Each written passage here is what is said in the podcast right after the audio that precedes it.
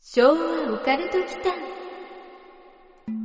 昭和オカルト祈間にようこそここは昭和世代のおっさん二人が令和の今実話怪談や都市伝説オカルトスポットについて異なる立場に分かれてゆるーくディベートするチャンネルですどうぞごゆっ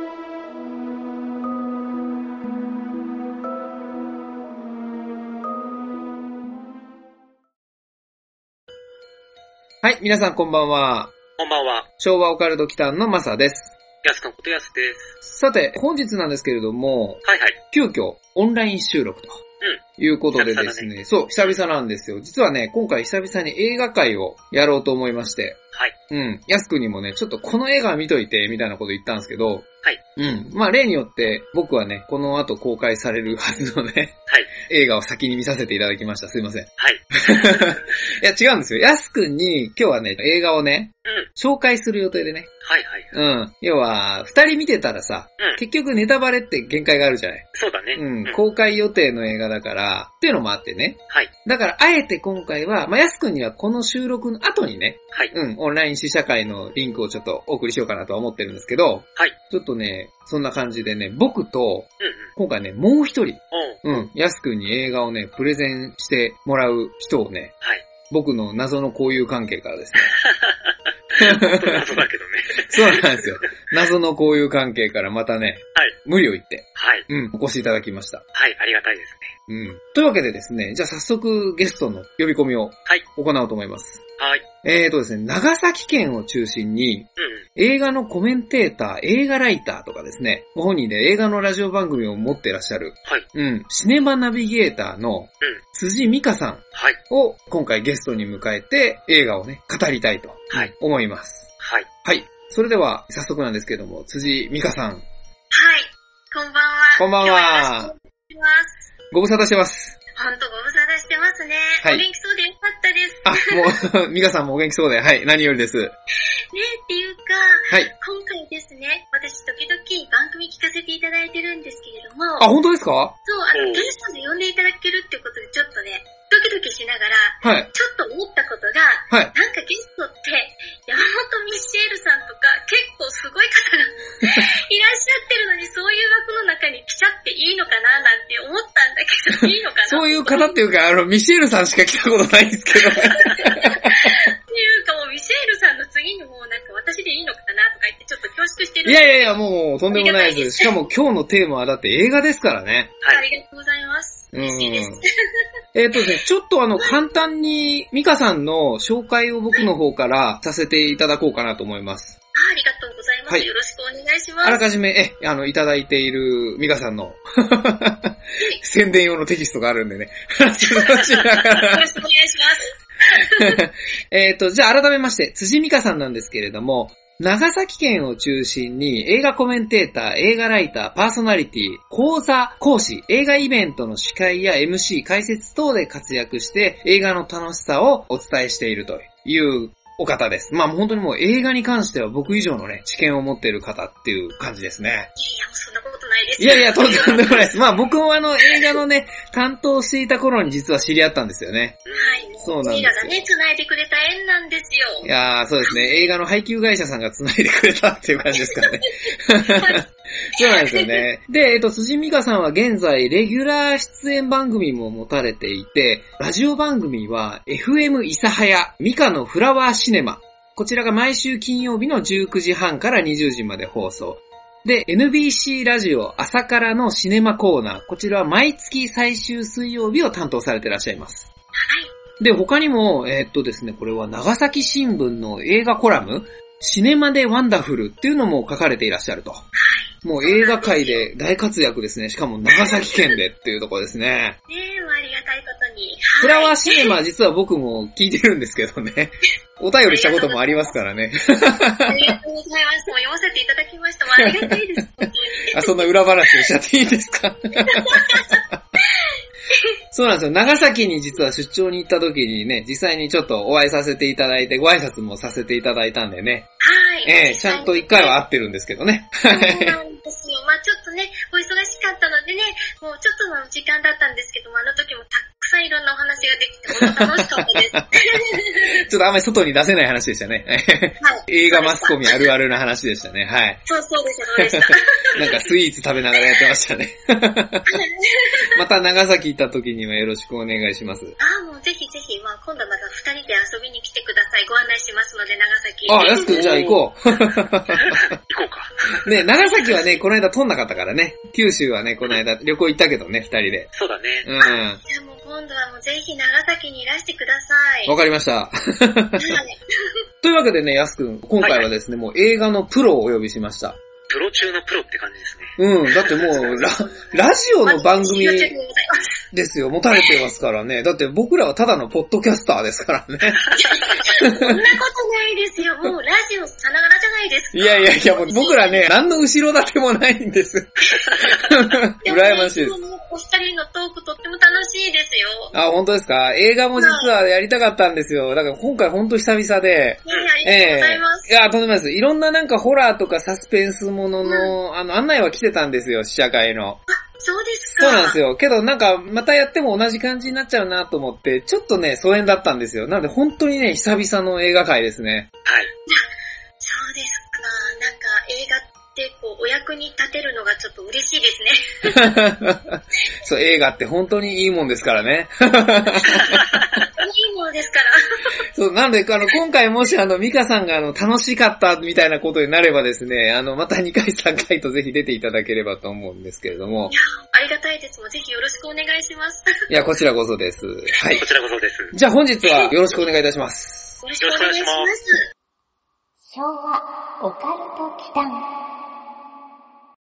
というわけでですね、今回、番組で取り上げる、久しぶりのね、映画なんですけれども、ヤスくんもですね、実は予習をしてきてるはずなので、はい。うん、わかると思うんですけど、あの、 あのトラウマを生んだですね、はい。ミッドサマーのですね、はい。 A24 制作の最新作、メン、同じ顔の男たちっうん。ていう映画をね、今回ちょっとご紹介しようと思ってるんです。はい。うん。まあ、これがですね、ミッドサマーとか、そのヘレデタリー継承っていうのを手掛けて、クオリティの高い映画制作に定評のある、アメリカのね、新進気鋭の配給会社 A24 っていうところと、SF スリラーのエクスマキナっていう作品で、アカデミー賞の視覚効果賞を受賞したアレックス・ガーランド監督による究極のタッグが実現したっていうですね、究極のタッグが仕掛ける禁断の恐夢みたいに書かれてるんですよね。うん。うん。まあ、そんな映画をですね、今回番組の中でご紹介しようかなと思います。まあ、トラウマをね、どううまく伝えるかという形でですね、それで僕だけだと役がちょっとね、足りないなと思ったんで、それであの、急遽ミカさんにお越しいただいたということですね。なるほど。はい。では、えー、ミカさんの方にストーリーの方をご紹介していただければと思います。はい。じゃあ、ストーリーをご紹介しますね。夫の死を目の前で目撃してしまったハーパーは、心の傷を癒すため、イギリスの田舎町を訪れる。そこで待っていたのは、豪華なカントリーハウスの管理人のジェフリー。ハーパーが町へ出かけると、少年、牧師、そして警察官など、出会う男たちが管理人のジェフリーと全く同じ顔であることに気づく。街に住む同じ顔の男たち。ハイトンネルからついてくる謎の影。木から大量に落ちるリンゴ。そしてフラッシュバックする夫の死。不穏な出来事が連鎖し、得体の知れない恐怖が徐々に正体を表し始めるというあらすじです。ミカさんありがとうございます。ありがとうございます。うん。ありがとういござやいまー、す。すごいね。やっぱプロが読むと違うね、ヤスくん。いやスッと入ってきたわ。 ね。あだぼ僕のがダメみたいに言わないでよ。 そんなことはないですよ。でもね、ほんとスッと入ってきましたね。うん。よかった、ありがとうございます。どう、やすくんちょっとそのストーリーの今、触りだけ聞いてみて。うん。同じ顔って、まあ、そういうことなのかなってのは思ったんだけど、うん。うん。うん。あ、その辺ちょっとじゃあ、この後紐解いていきましょうか。うん。うん。うん。ネタバレはね、できないんでね。そうなんです。実はね、この作品結構説明するの難しいんですよね。ネタそバレしちゃういなそうんで。ですよ。難しいんですよね。僕が思ったのは、まあなんでしょうね、結構あの女性視点の方がこれ、なんでしょう、映像効果として身につまされるというか、ちょっとその痛みを感じる部分とかもあるんじゃないかなと思ったんですよね。そうですよね。まあ、あの、うん。女性が主役そうですよね。僕はちょっと彼女もトラウマを抱えてるっていうところから、その彼女がどういう風になっていくかっていうまあ展開の映画なんですけど、ええええええ結構私ですね、これ見た時に衝撃すぎて、はいはいはい。おう同じ女性としてね、私にも怒ってほしくないと思いました。 まあそうですよね。うん最初、まああのネタバレにならない範囲で話すと、まあ DV 受けてますからね。そうなんですよね。あもちろんそういう体験した人なんかはね、そこは痛みはわかるんだろうけえど、えええその後の展開からっていうのは、私、想像以外だったから、うんちょっうんとうんびうっん。くりしちゃったんですよ。だから、もう、女性目線っていうよりも、人間として、これちょっとありえないかなとかああ、なるほどなるほど。っていうところもね、あったんですよね。なんかね、いろいろそのアレックス・ガーランド監督が仕掛けている映像描写が、暗に女性を示してるなっていうふうに思ったところあるんですよ。そうなんですよ。まあ、うん女性がね、好きな感じっていうところもあったんですよ。まあ、はいはいこれはちょっとネタバレにならないから言うんですけど、は結い。今構、日二人とも保険置きますね、それ。イギリスのね、そう、田舎町をこう訪れて、まあ、カントリーハウスで新しくこう住むことになるんですけど、そこのね、カントリーハウスでとっても素敵なところなんですよ。うん、そうですね。そういうところはね、女性としてはね、すごく憧れっていうか興味を引くところではあったんですよね。はいはい。イギリスの郊外ですよね。ロンドンの郊外か。はい。そうなんですよ。でもロケーションもいいし、もう静かだし、もうお家の中もそう素敵だし、インテリアも素敵だし、こんなところで住めたら本当にね、幸せだろうなっていうところがあるんですよ。で、そこから起きる奇妙な出来事っていうのが、まずここポイントなんですけど、はい、そうですね実。は今年の春に、ハッチング、不可っていう、まあ、これ A24 の映画ではないんですけど、ええ、ええ。まあ、フィンランドのホラー映画なんですよね、これ。はい。それも結局舞台が素敵なお家なんですよ。女なる性ほがど憧れるような。そう。だから女性が憧れるようなお家とかロケーションを舞台にして、こういうホラーが展開されるっていうのは最近のね、ちょっと流行りになってきてるのかなともちょっと思ったんですよね、この映画見てあ。あ、なるほど。フィンランドが舞台なんですかフィンランド映画なんですかそれは。フィンランド映画です。フィンランドの、ああ、フィンランド製のホラー映画なんですよ。なるほど、なるほど。まあ、今回の面の方では、どちらかというと、その DV で受けた心の傷と、もう一つね、ちょっと言えない、あの、事件が起きるんですけど、それの心の傷を癒しに、そういう郊外の方に、まあ、引っ越しというか、しばらく住むために素敵なお家に、みたいなね、そんな流れで進むんですよね。そうなんですよね。うん、そういう文化なんですかね、今、あっちの方は。 ちょっとわかんないですけど私もねうんこの春に公開されたそのハッチング不可っていう映画もね、ホラー映画だったから、あ結あ構、これからの新しいホラー映画のやり方なのかなともね、ちょっと思ったりしたんですよ。なるほど、なるほど。まあでもそもそも A24 って、なんか新しい仕掛けを結構施してくるじゃないですか。そうなんですよね。うんそこが面白いんですよ面。白いですよね。ミッドサマーでもそうだったじゃないですか。暗くないホラー映画っていう触りだったじゃないですか、あそれうっなんでて。すよね。あんな素敵なね、場所に行って、まさかこんなことがあって起きるなんて誰も想像しないじゃないですか。そうですよね。可愛い白いドレス着てね、うん。可愛い女の子たちとかもいて、本当に素敵な場所だったし、そう、でもね、今回ね、その素敵さはね、あんまりなかったなと思うんですよ。結構ね、孤独に寄ってたなと思いますけどね。そうですよね。まあ素敵なのはちょっとその最初に出てきたこのインテリアで、まあこんなところにこれから暮らすんだってこうハーパーのね、少しこう気持ちを落ち着けるっていうところをちょっと表しただけで、そっからまたちょっとこう違ってきましたもんね。そうなんですよね。やすくんどうこの辺まで、僕らの見た人の あれを聞いてみて。うん。やっぱり A24 って、そういう幸せと、その、なんていうんだろう、うん。不幸っていうのかな。はいそのはいはいコントラストを結構使ってくるんだなってちょっと思いますね。鋭いですね。もうまさにね、その通りかな。だからその、ハーパーね、主人公の女性の名前なんだけれども、まあ、どちらかというと不幸だったんだよね、それまでが。そうですよね。うんうんで、まあ、郊外の素敵なお家に引っ越して傷を癒したいっていうことで引っ越してきてから幸せになりたいみたいなね、そういう気持ちで移住してくるわけですよ。移動してくるのかな。だからまあそこでミカさんの言ったように、本来だったらそんな素敵な場所でね、変なことが起きないはずなのにって言うんだけど、 うんうん。ただね、どうなんだろうね、ヤスくんね、これね、僕がね、さっきから言ってる女性が女性がって言ってるところなんだけどね、うん。例えばね、トンネルはい。トンネルでさ、想像するのってさ、男性女性どっちヤスくん。トンネルで男性女性。うん。うーん。ごめんね、全然下の話をする気はないんだけれども、映像描写として実際にトンネルが出てくるのね。はいはいはい。うん。で、まあそこで主人公のハーパーが、ちょっと素敵なトンネルだな、みたいな感じで、そこで発声練習みたいなのをするんですよ。うんはみたいな。はふほみたいな。それあの、食べたその日からのラーメンのやつなんだけど。なんかね、もっとね、ちゃんと音階がある方でね、はふほじゃないんだけど、そんな感じで発声練習をするのね。はい。トンネルの中で女性が発声練習をしてると、向かいからね、ちょっとした変態が現れるんですよ。変態 が、はい。うん、裸のおじさんが現れるのね。ちょ、それちょっとした変態なのか ちょ、ちょっとした変態が。で、そのちょっとした変態が規制を上げながらね、走って追いかけてくるのね。なかなりの変態だと思うけど。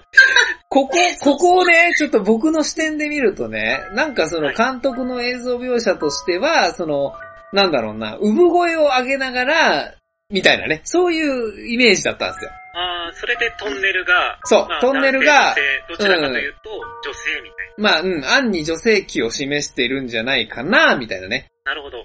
うん。まあ、あの、ミカさん最後まで見てると思うので、はい。伝わると思うんですけど、その辺からもうね、仕掛けが始まってたような気がしていて。そうなんですよね。ええ私もそのトンネルのシーンを見たときに、ええちょっとしばらくトンネル怖いと思った。ねあれはちょっと、今回のトラウマポイントはまずそこなんですよね。怖い特にね、女性の人なんかはやっぱり怖いと思いますよ。うん、そうなんですよねう。ん、本当に。ちょっとした変態っていう触れ込みだったんだけど、うん。実際どういう変態だったのあ、そこを深掘りしたい系の人 あのね、どうなんだろうなロード・オブ・ザ・リングに出てくる、うん。ゴラムっていたじゃない愛しい人っていう、ああ、はいはい。うん。あれを大人にした感じ。上手うまいわ。本当あれでしょあれでしょあれあれ。うん、でもあの別に大人だからといったらフロド、バギンズとは言わないんですけど。 でね、このね、変態がね、普通のホラー映画とか、ミステリーとかサスペンス系だと、その、例えばなんだけど、この主人公のね、ハーパーが見ている幻とか、妖怪とかね、そういう風な描写の方が多いじゃないですか。普通は。けど、この変態普通に警察に捕まるんですよね。私そこの場面見たとき、えいや普通に捕まんのって僕もそうでした。僕もそうでした。これ、あ、幻かなと思ったんですよ、最初。そうなの。あ、そういう描写ねって思ったんですよね。うん。うん、なるほど、なるほどと。そしたら、あの、次のシーンで、普通にあの、警察官に取り押さえられてたんだよね。そう、だから私は、ハーパーにだけしか見えないのかなとかちょっと思っちゃってね、る思いますよね、あれ。もうだからそこはね、ちょっと意外な展開。まうあ、来た、え、24と思ったけど、ん。ね、ちゃんと出てきちゃったみたいなね。出てきちゃったと思って。でね、ヤスくんね、はい。これあの、変態好きなヤスくんにちゃんとここ説明すると、他にもね、はい。マリリン・モンローの仮面をつけた変態と、はい。セクハラをしてくる変態神父と、うん。暴言を吐いてくる変態警官とかが出てくる。で、それが、うん。あみんな同じ顔っていうね。あそこでタイトルを回収されるんですよ。面、同じ顔の男たちでしょー。はい。ただね、これ、ちょっとミカさんに聞きたいんですけど、はい。日本人視点で見てるからかわかんないんですけどね、なんとなくね、これみんな違うように見えちゃったんですよね。髪型がみんな違うっていうのもあるんですけど、そうなんですよ。いや、あの、ミカさんこれ同じだって気づきました最初見たとき。同じ顔の男たちだから多分同じだろうとは思ったんだけれども、でもね、違う人物に見えたんですよね。その、まずね、マリリン・モンローの仮面つけてる変態はい。彼がまず違う人に見えました。あの子違うくないですか でもなんか、どうなんでしょうね。僕らだけが持ってる、今、マスコミの用のプレステキストみたいなのあるじゃないですか。はい。ちゃんと同一人物って書いてるんですよね。そうなんですよ。だから、そういうと、だから多分、ところに疑問を持たせるのも、多分、A24 が仕掛けてる人あもあ、、そういうことなん面です白さなかのねか。なともちょっと思ったりしたんですよね。あ、2回3回見せるための仕掛けってことですかね。そうなんですよ。だから、結局 A24 って、やっぱりいろんなところに仕掛けてくるっていうのもこう、売りにしてるから、はいはいはいみんなはが、い。、あここも仕掛けなのかもしれない。あ、あそこも仕掛けなのかもしれないってこう、思わせぶりじゃないけど、ああ。そういうところにもこう目を活かせるような演出をしてんのかなとも思ったんですよ。なるほど。じゃあ、ちょっと劇場でね、ご覧になる皆様はぜひその点でも見てほしいですね。はい。うん。なんかね、僕はやっぱりこう全員別人かなと思っちゃったんですよね。でもやっぱり同じ顔の男たちだから、だから同じ顔の似てる人をね、こうしてやってるのかなと思ったんだけど、そうでもなさそうだしとか思って。でもあれ、ゴラムもじゃあ一緒ってことですかゴラゴラムじゃないんですけど。 ゴラム大人版。そうです。きっとそうですよ。あ、そそうか、あの人も同じってことですか。多分私は同じ人なんじゃないかなって思うんですよね。なるほど。ジェフリーですよね。そうです。ロリー・キニアが演じるジェフリーっていう役なんですけど、この人がですね、1978年生まれのイングランドのロンドン出身の俳優さんなんですよね。で、この人が劇作家で演出家としても活躍しているそうなんですよね。はいはい。この方ですね、実はあの映画にも出てるんですよね。そうですね、わかはりやい。すいですよね。まあ、わかりやすく言うと、あの、ダニエル・クレイグ版の007シリーズはいはいはい。うのん。ミル・タナー役をやってた方っていうのですって、皆さん、こあの人だってわかる方多いんじゃないでしょうかね。はあ、ビル・タナーの人ですか。い、ビル・タナーの人です。あーそう言うとわかりやすいですね。そうですよなね。るほど、なるほど。きっとじゃあ、皆さん、あの人だって分かって、想像がこう、膨らんでくるんじゃないですかね。そうですよね。スカイフォールとスペクターとか、あの辺ですよね。ノータイムトゥーダイとかに出てた。はい。はいはいではいあ。の、神様の報酬とか、そうですね現場。のあ、はい、なダるほニエどル・クレイグ版に出てた方です。はい。え、え、じゃあ、あの裸はその人の裸なんですかきっとそうかあ、もしそうなんだ。あれ、日本公開の時どうなんですかね僕らは試写会版見たんですけど、あの、モザイクはかかってなかったんですけどね。そうなんですよね。だから、でももしかした、かから劇場公開の時には、やっぱりその編集性入っちゃったりするんじゃないでしょうかあね。のシーンがいいんですよね。うん。あのね、やすくん、僕らのね、オカルト的に言うとね、ーうん。メリーさんみたいな感じ。電話をかけてこないメリーさん。かけてこないメリー。あの、ほら、お都市伝説であるじゃない今、駅前にいるのって言ってさ、うんうん今あなたのマンションの下にいるのってさ、はい、ありますうねん。で、今あなたの近づいてくるや家の玄関の前にいるのっていう都市伝説であるじゃないメリーさんの。はいあれをゴラムを大人にして裸にした変態だとして、うんメリーさんじゃないんだけどね、もうおじさんなんだけ ど。それがね、電話をかけてこないで、逆にねあの、友達と電話をしている時に、いきなり家の横にいるみたいな、 そういう感じ。つ それ全く別物だね。まあ、あの、もしかしたら、あの、ロンドン版のね、都市伝説になってるかもしれない。なってるかもしれないね。うん。いや、あれちょっとね、都市伝説級の怖さはあったよ。うん。モザイクなしって、すごいね。まあ、向こうの映画は多分そうだと思う。だから、こっちで公開される時にどうなってるかわかんないんだけど、少なくとも僕らが見た方版はもうそのまんま出てた。ちょっと拡大しちゃったもん。ま あ、でもなんかこれって同じ顔の男たちっていうのに僕別の意味もちょっと含まれている気がしていまして、はい。男なんてね、これ、所詮みんな同じようなものっていう意味で、同じ顔の男に見えてたっていうことも考えられないかなと思ったんですよね。あー、なるほど。結局、ほら、あれじゃないですか。か、DV 受けて、その男性不信になってるじゃないですか、ハーパーが。はい、はい。で、そのハーパーになぜか、その村の男管理人含めジェフリー、ジェフリーってもともと管理人の名前ですよね、だって。はい、はい。そのジェフリーと同じ顔をした男たちがなぜか、そのハーパーに近づいてきてっていう感じじゃないですか。はい。うん、男はコリゴリのはずなのに、みたいな。で、結局男なんてみんな同じでしょう、みたい な。うん、そういう意味で同じ顔の男たちっていうのもあるのかなっていう、そんな感想ですかね。一応3回見たんですけど。あ、でも、今聞くと、はい。納得してしまいました。あ、そうかなーって。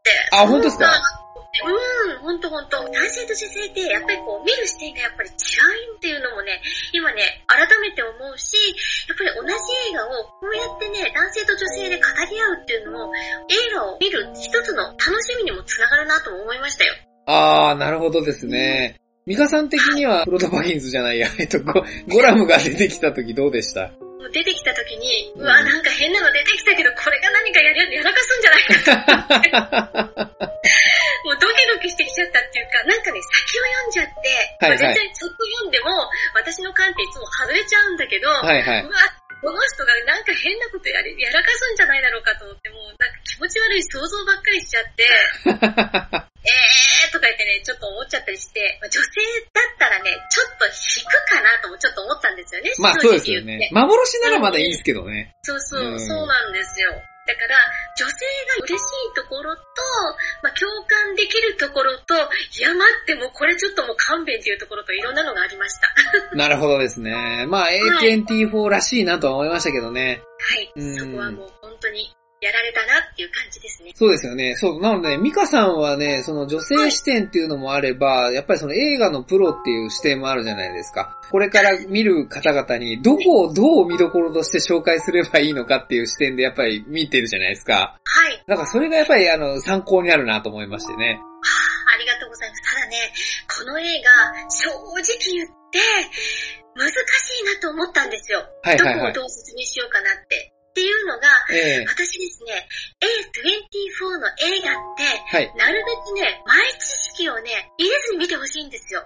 はいはい。なるほそど。してその展開をね、びっくりしてほしいっていうのがあるんですよね。うんうんうん。なので、まあ、私の言葉じゃないんですけれども、A24 の映画は、なんかフォレストガンプの名言的映画かなって思うんですよ。うんうん、あ、なるほど。うんそう、あの、チョコレートの箱を開けてみないと中身はわからない。わからないってですね。はい。そう。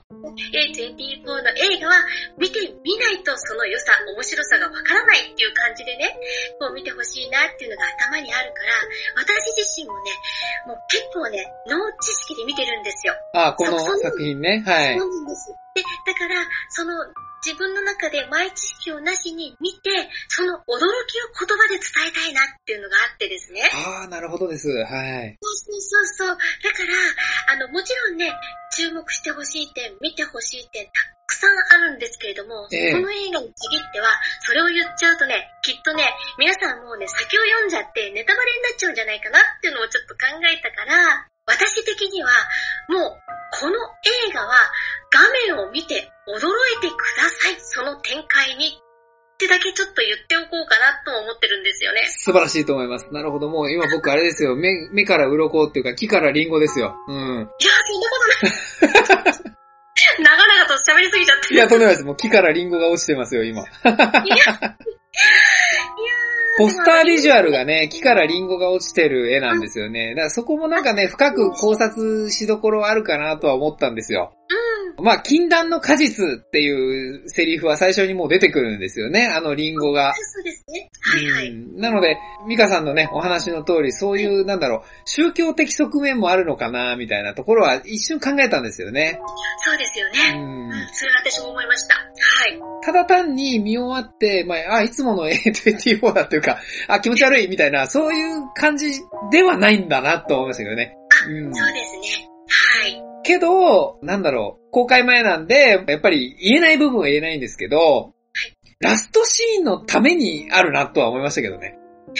わか ります。私もここに繋がったんだって思いましたよもう。最後の5分のためにずっとこれ来てるなっていうのは、そう。うんここを引き立たせるための映画だったかなって。そうですよね。これどう落とすんだろう、どう落とすんだろうってこう、いくじゃないですか。そうなんですよ。私はこの最後のうちはどうなるんだろうと思ってて、あ、このための映画かって思いましたよ。はい。ですよね。うん。で、その最後のシーンを見た後に、それぞれのその感想をね、頭に思い浮かぶんだと思うんですけど、はい。多分大半の人は、何だったんだこれって多分なると思うんですよね。そう、だから、もうあれだったら、お友達とかと見に行って、見終わった後に、これ感想を語った方が楽しいかもしれないですね。ああ、そういうことか。ミッドサマーが恋人同士で行くなって言われたじゃないですか。そう、なんか、別れるって別れるっていうね、そういうね、あれが、ジンクスがあるあるみたいな。 見た人はわかりますよね。まあそれはそうだなって話なんで。うんわかりますすまあ後でちょっと語りましょうか、それは。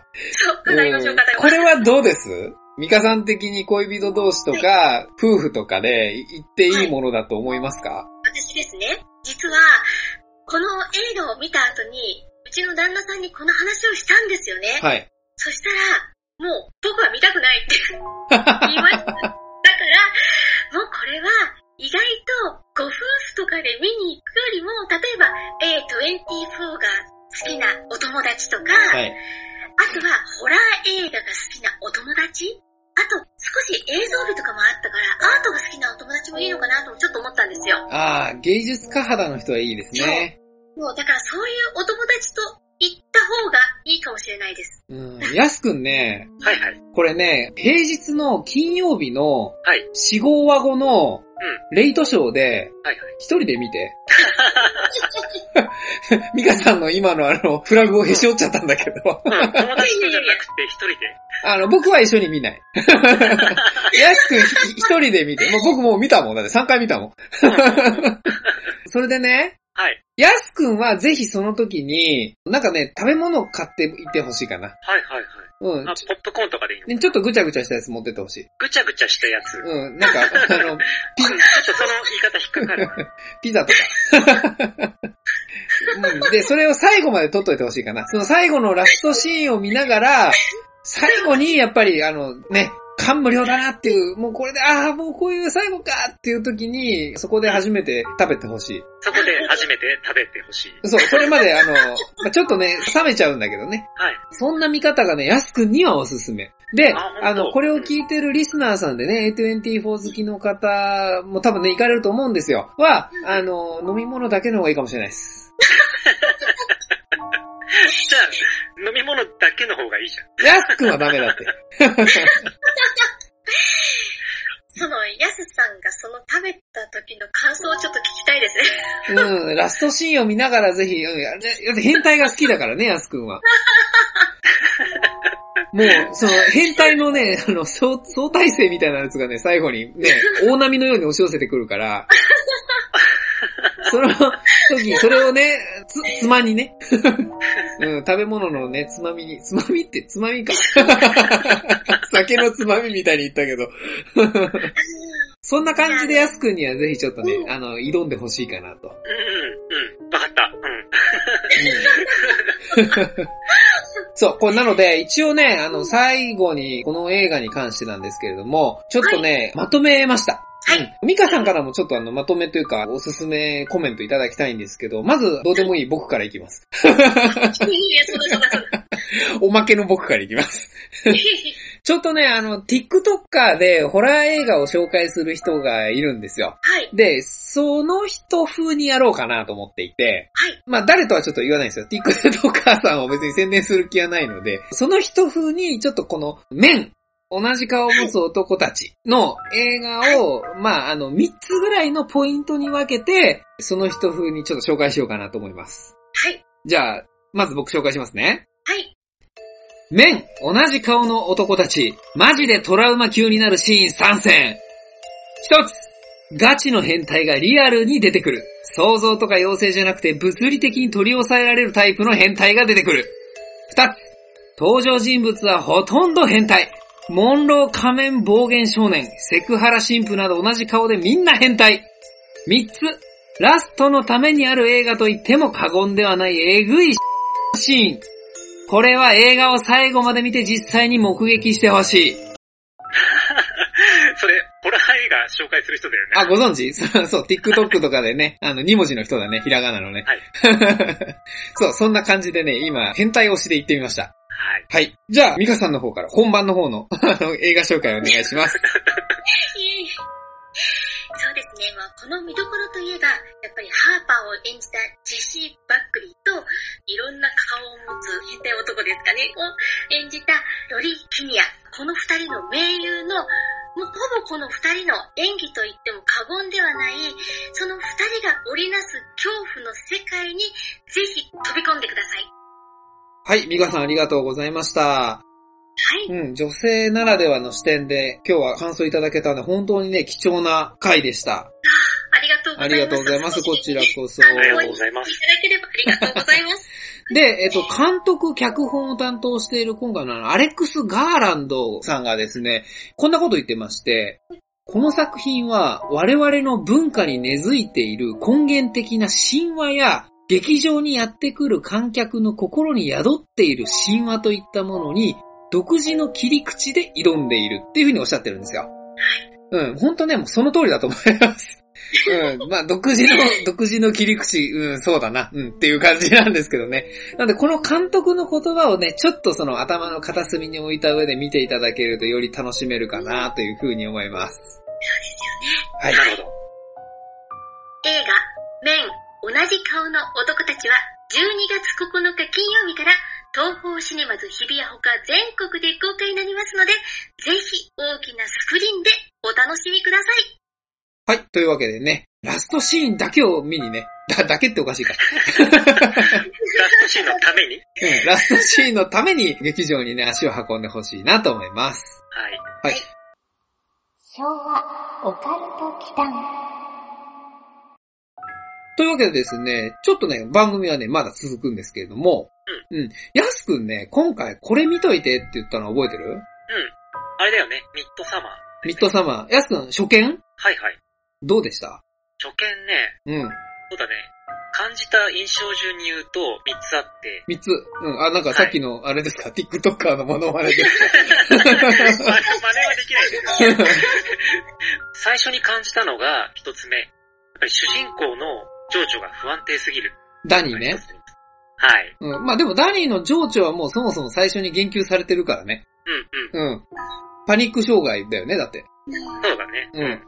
で、このままずっと情緒不安定だったら、俺見続けられるかなっていうのが印象ですね。ああ、なるほどですね。はいはいはいはい。うんで、2つ目が、BGM が怖いなって思いました。あった ?BGM そんなにあった なんて言うんだろうな。どこだろう BGM って言わないのか、それ。あ、なに環境音みたいなことあ、そうそうそう、環境音。 ああ、あの変なお、あの歌あと3つ目は、まあ、映像が綺麗っていう触れ込みは知ってたんだけど、やっぱり映像が綺麗でしたね。ああ、なるほどですうん。ね。あのね、やすくんね、うん。 2、3回見た方がいいかもしれ ない。やすくんね、はいはい。うん。そのね、何回か見た方がいいってゆえんがあってね、うんうん。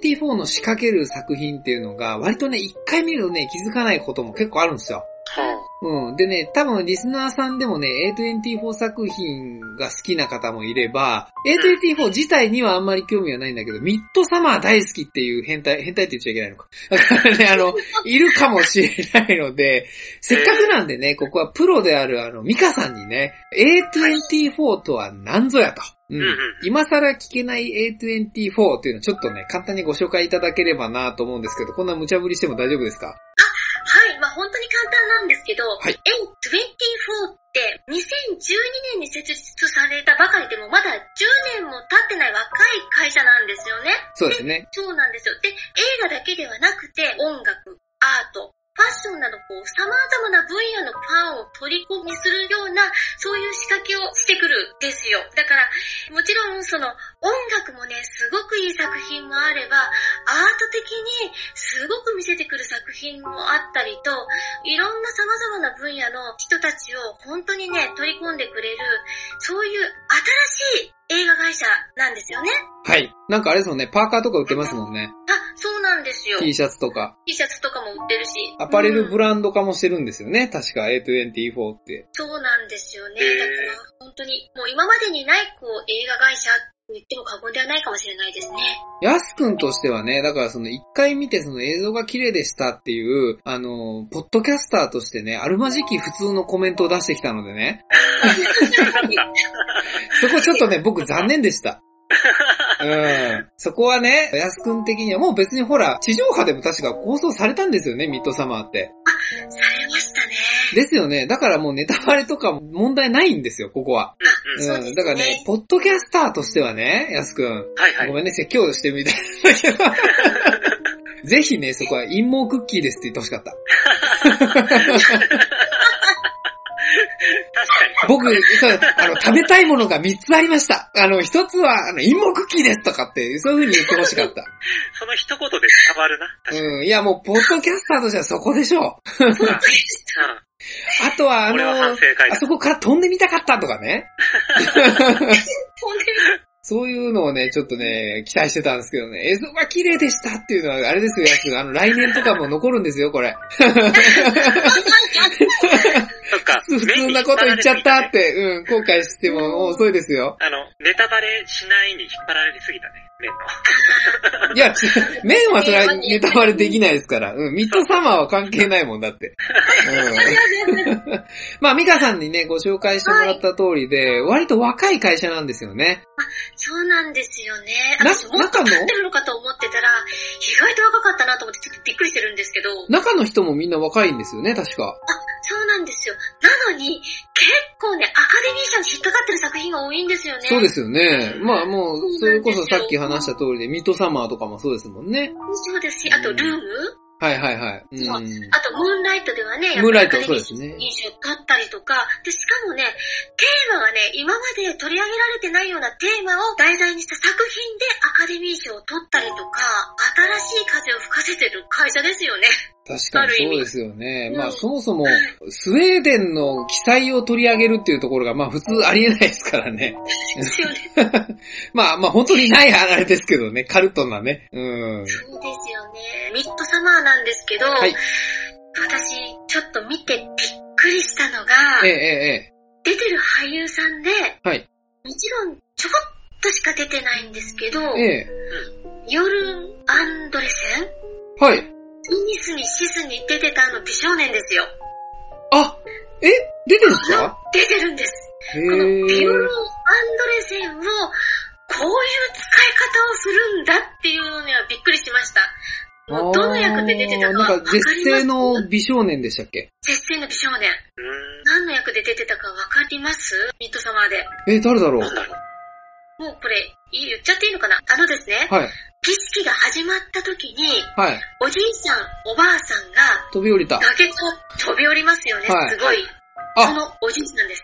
え あの人なんですかはい。ええー、なるほど。あの、ちょっと痛ましい映像が出てきましたよね。すごい使われ方をしてるなってあの美少年はと思って、 まずここには私びっくりしたんですよ。ね、美少年っていうかもうね、お餅つきされるじゃないですか、その後。ストーンって言ってやられるじゃないですか。うわー、そうなんだ。もあう、衝撃的な知らなかあっのたシでーンすが始まった、うん、あのシーンに、あの方が演じられてたっていうのへーに、からもう私はもう衝撃が走って、この映画ただものではないなと思いまし。したかもそれであの役ですか。はい。あー、なるほど、なるほど。うちのリスナーさんも多分ミッドサマー好きは多いんですよ。そうですおか。そらく。まあ、どちらかというとやっぱりホラーなんですよね。さうん、サイコホラーというか。そうですよね。そうなんですよ。だから最高ホラーの観点で少しあの映画を考察すれば、さらにその A24 への理解が深まるかなというふうに思って、少しその後半にこういう雑談会を置いてみたんですよね。なるほど。それはいいかもしれない。 まあ、僕がやっぱりあの映画見て思ったのは、はい。あれもう来た時点でアウトだったんだろうなと思ったんですよね。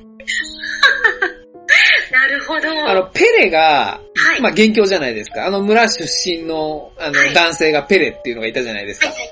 みんなを連れてきた役ですよね。で、結局そのペレがダニーに好意を抱いていて、はいはい。そのダニーを思い通りに染めるために全員巻き添えにしたっていう、そこの目的だけ結果から見ると達成してるじゃないですか。 そうですよ ね。そう。そのまたね、行為っていうのがもうただものならない行為だかそうなんですよね。ら、すごいですよね。うん。クリスチャンはクマになりましたしね。なっでたね。すよね。もう私、最後のラストシーンを見た時にもう、あぜんでした。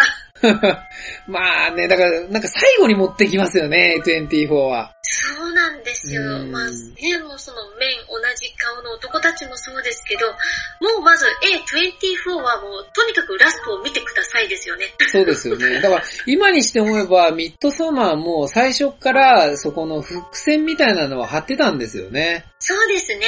ちょっと伝統的な村なのに、なんかあの、三角の黄色い建物あるじゃないですか。まあ、最後に燃やしたやつなんですけれども、はいはい。あれだけ新しかったんですよね。そうなんでですよ。そうなんですよ。だからなんかそこだけどうしたんだろう、この作り物感はあって見てたんですけれども、結局その燃やすから儀式のたびに立て直しているっていうことなんですよね、あれは。そうなんですようね。ん。そう。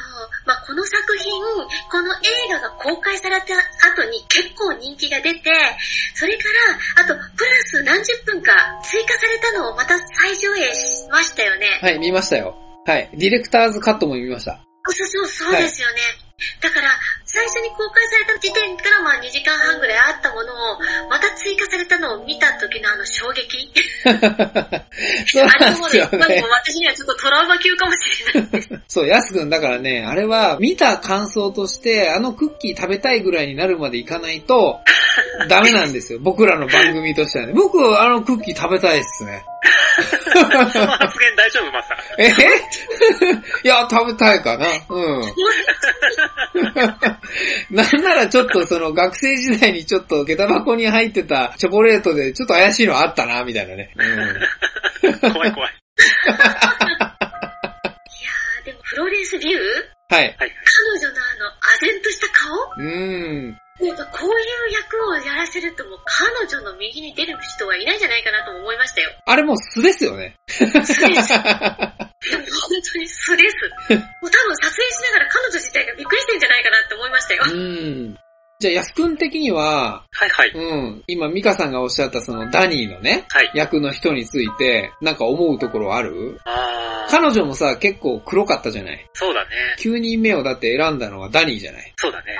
うん。うん。あのダニーがね、僕がちょっと思ったのは、今日この場でぜひミッドサマーを見た3人で考察したいのが、はい。ダニーはあの後村に残って生き延びられるのかっていう話なんですよ。生き延びられるのか。そう、これをね、僕ら昭和オカルト来たらしくね、少しね、2人じゃなく3人でディベートしたいなと思ってて。なるほど。うん。生き残る、生き残らない、 その他、みたいな。どうでしょうミカさんどっち行きます、ゲストなんで好きな方選んでください。私はですね、意外に生き残ってんじゃないかなと思いました。生き残るで。うん。ヤスくんお、は取られた。はい、ヤスくん生き残る行きたいの生き残るかなと思った。うん。ああ。じゃあ生き残るその他でいいよ。うんうん。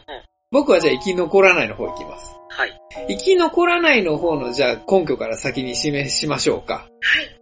あのね、あの村はね、最初の時点でちょっとマリファナみたいなの吸わせてたじゃないですか。はいあーはい。なんか、混ぜてるね。最初はね、まあ幻覚を見てたりするんで、キノコとかなのかなマジックマッシュルームとかなんかそういう系のやつだと思うんですよ。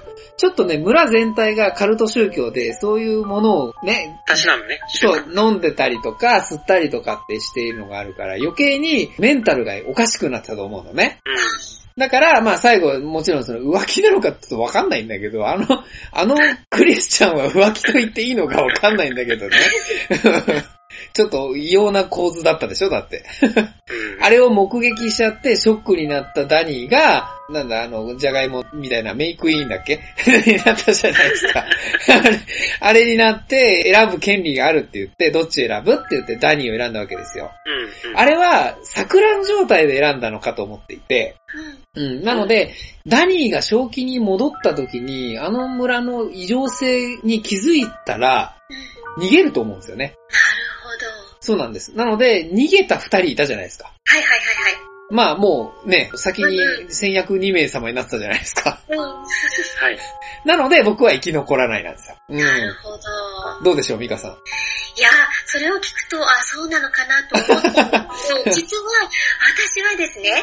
ま、まず一つは、とんでもないこのお祭りはい。これ、大体90年に一度しか開催されないから、そ90うそうそう。あなるほど。年に一度と、だからもう、あともう90年ないんだと思って、あまずはもう一回もうそのお祭りは終わっちゃってるから、ーうんうんうんうんもうダニーはもうセーフだったのかなとも思ったのが一つと、はい。はい。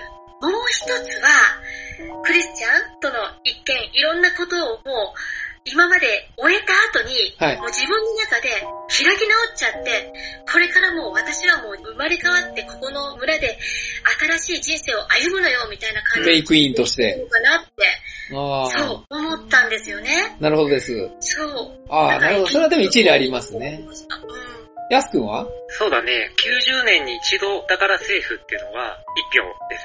で、もう一つが、メイクインになって、熊にしちゃったじゃないですか。クリスチャンをね、そうそうそうそう。うんあれが踏み絵だったんですよ。選ばされたってことかね。そう。でダニーがカルト宗教の団体の仲間にふさわしいかどうかの踏み絵だったんじゃないかなって僕はこう思ってて。うんうん。うん。だからもう仲間だから排除する必要ないかなっていうところで生き残ると思いました。 なるほど。でもそれってヤスくんの感想ですよね。感感想と言われればそうだけど。ごめんね、ちょっと、ひろゆきみたいな返しをしちゃったんだけど。 なんか、やすくんがすごい安全地帯に行ってるからさ、なんかどうしたの今日、ポッドキャスターらしくない、あれを。 なんでそんな安全地帯にいるんですか じゃあ僕、反論しますね。はいはうい。ん。90年に一度のあのお祭りだけであって、あんだけのカルトな場所ですよ。他にもね、そういう儀式があってもまずおかしくないなと思ったのが一個と、あのね、ヤスくんの言った、そのダニーがメイクインに選ばれたからっていう、仲間にされたからって言ってたじゃないですか。はいはい。あれはそもそもクリスチャンとペレの妹をくっつけるために仕組まれたことだって思いませんうーん。ここピンとこないかな 要はその、ペレの妹はクリスチャンに恋をしちゃったじゃないですか。うん、うん。で、そのはいはい行為をするために邪魔者であるダニーをおみこしに乗っけて、 かぼちゃの馬車みたいなのに乗っけて移動させたでしょ遠ざけてます。あれはだから要するにちょっとあの見られたくないから向こう行ってよっていうね。はいはい。うん。だからペレの妹の思いを遂げるためだけに便宜上クイーンにしたっていう可能性がないですかあー、確かにね。だから別にその儀式が終わったら用済みっていう可能性があるなと思ったんですよ。はい。なるほど。あの村の人にしてみればよそ者なわけでね。あ、そうですね。もともとは、だからもうね、熊になって焼かれちゃったクリスチャンとそのペレの妹の間にできた子供が新しい村人になって新しい名前を授かるわけで、うん。だから別にメイクインを新しくする必要はないんじゃないっていう、そんなロジックなんですよね。なるほど。ほどいかがでしょうかなんか僕2対1になってないいやいやいやいやいやいやいや。説得力がありすぎて。あれ本当ですかなるほ本当どでねすかと思って、なんか映像が頭の中に浮かんでしまいま し浮か浮かんでます 僕、あの、ずっと浮かんでんのは、あの、クリスチャンなんですよ。 あの、熊、熊の、熊の着ぐるみになった、 はい。あれがずっと浮かんでるんですけど。 ちょっと愛くるしい姿なんだよね。た。あの着ぐるみにそっくりの熊の人形がうちにあるんですよ。そもうっねくりなんですか。どうし、どうしようって、なんかちょっと横にダラーンってなられたような感じで、いつも部屋の片隅にいるの。見て見るたんびにミッドサマーを思い出すというね。トラウマ級ですね、この映画ね、やっぱり。じゃあ結論としては、あの、うん生き残る生き残れ、その他はなさそうだから、ヤスくんが一応その他の第三者のね、ジャッジメントとして公平な目で見て、はい生き残ると生き残らない、どっちだと思いますかうーん、そうだな。やっぱり、ロジックが立ってたマサの意見の方が、生き残らない方が。ダニーは生き残らない。うん。なるほど。あのね、僕生き残ると思うんですよ。ちょっと待って。 生き残らないっていう のはあのー、いや、僕はもともと生き残ると思ってたんでね。あ、そう、そうなのね。うん。うん。えっとね、うん。だからディベートって、まあ面白いんですよ。はいうん、僕はね、最初に立場を選んでないんですよね。うん、そうだね。だから僕はもともと生き残ると思ってたんで。うん思ってたんだ。 そう。あの、残ったのが生き残らない方だったから、そっちの立場で行ったんだけど、やすくん生き残らないと思ったんだ。えいや、うん、うんあのね別にね、願ったわけじゃないんですよ。ただね、あの、僕はミカさん側なんですよ、本来は。うんはい。まあ僕何があってもミカさんの味方なんですけど、あなるほど。のね、理由は、じゃあ、あの、生き残る方側としてね、あの、謀反を起こした側として、じゃあ言いますね。うん。うん。はいペレがいるんですよね。うん。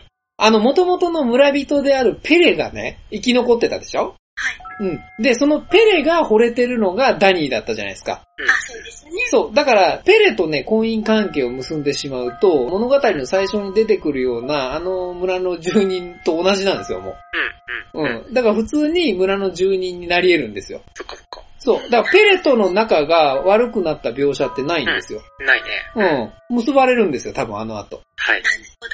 そういうことなんですよね。うん、うん。うんだから僕は生き残ると思ってました。 なんかミッドサマ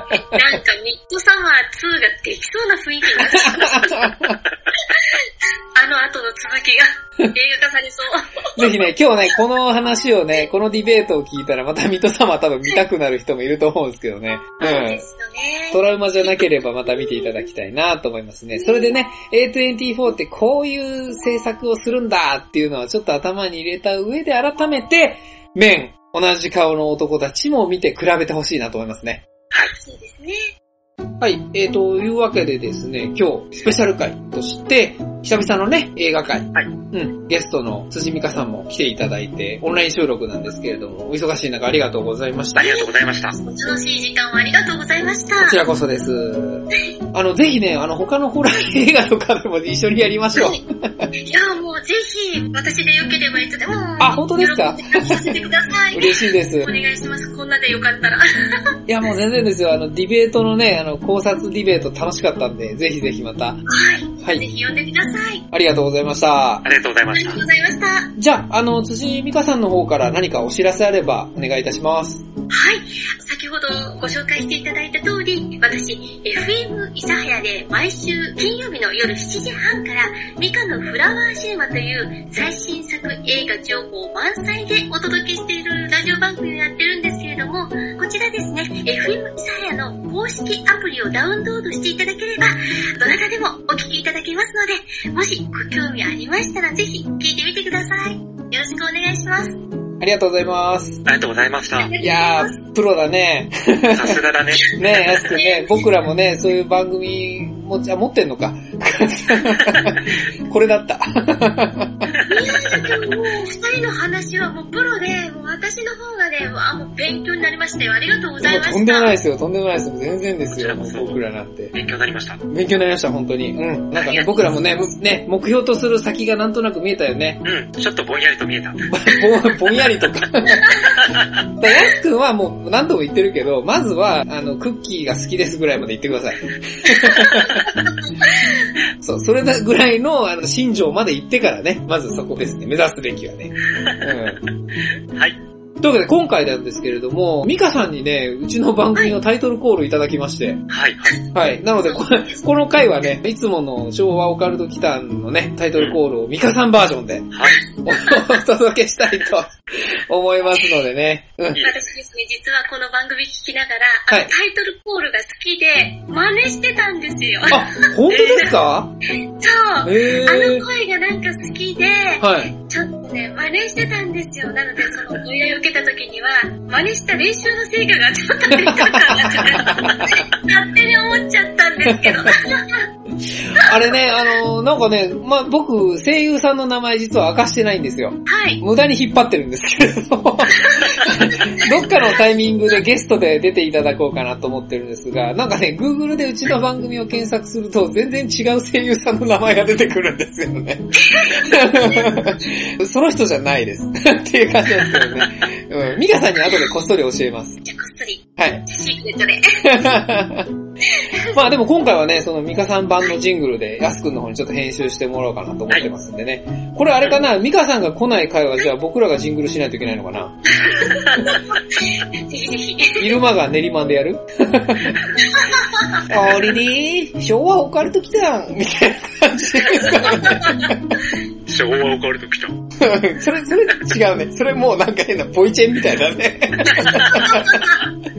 そもそも福山が言わないからそのモノマネダメだよ。多分ヤスくんはなんかあの別のキャラを作ろう。うん。ね、それで、あの、ミカさんにもね、お越しいただいた時に、僕らが2キャラ持ってたらさ、うん、賑やかにできるじゃないですか。5, 人いる、5人いるふりができるからね。楽しみ。もう今から楽しみでたまらない。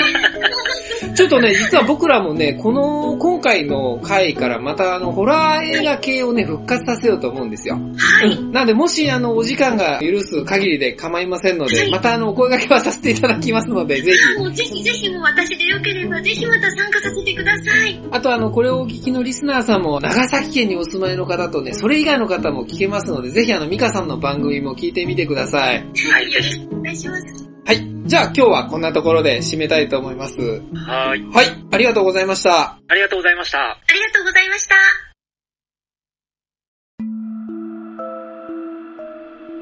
最後までお聞きくださり、ありがとうございました。チャンネル登録もよろしくお願いしますね。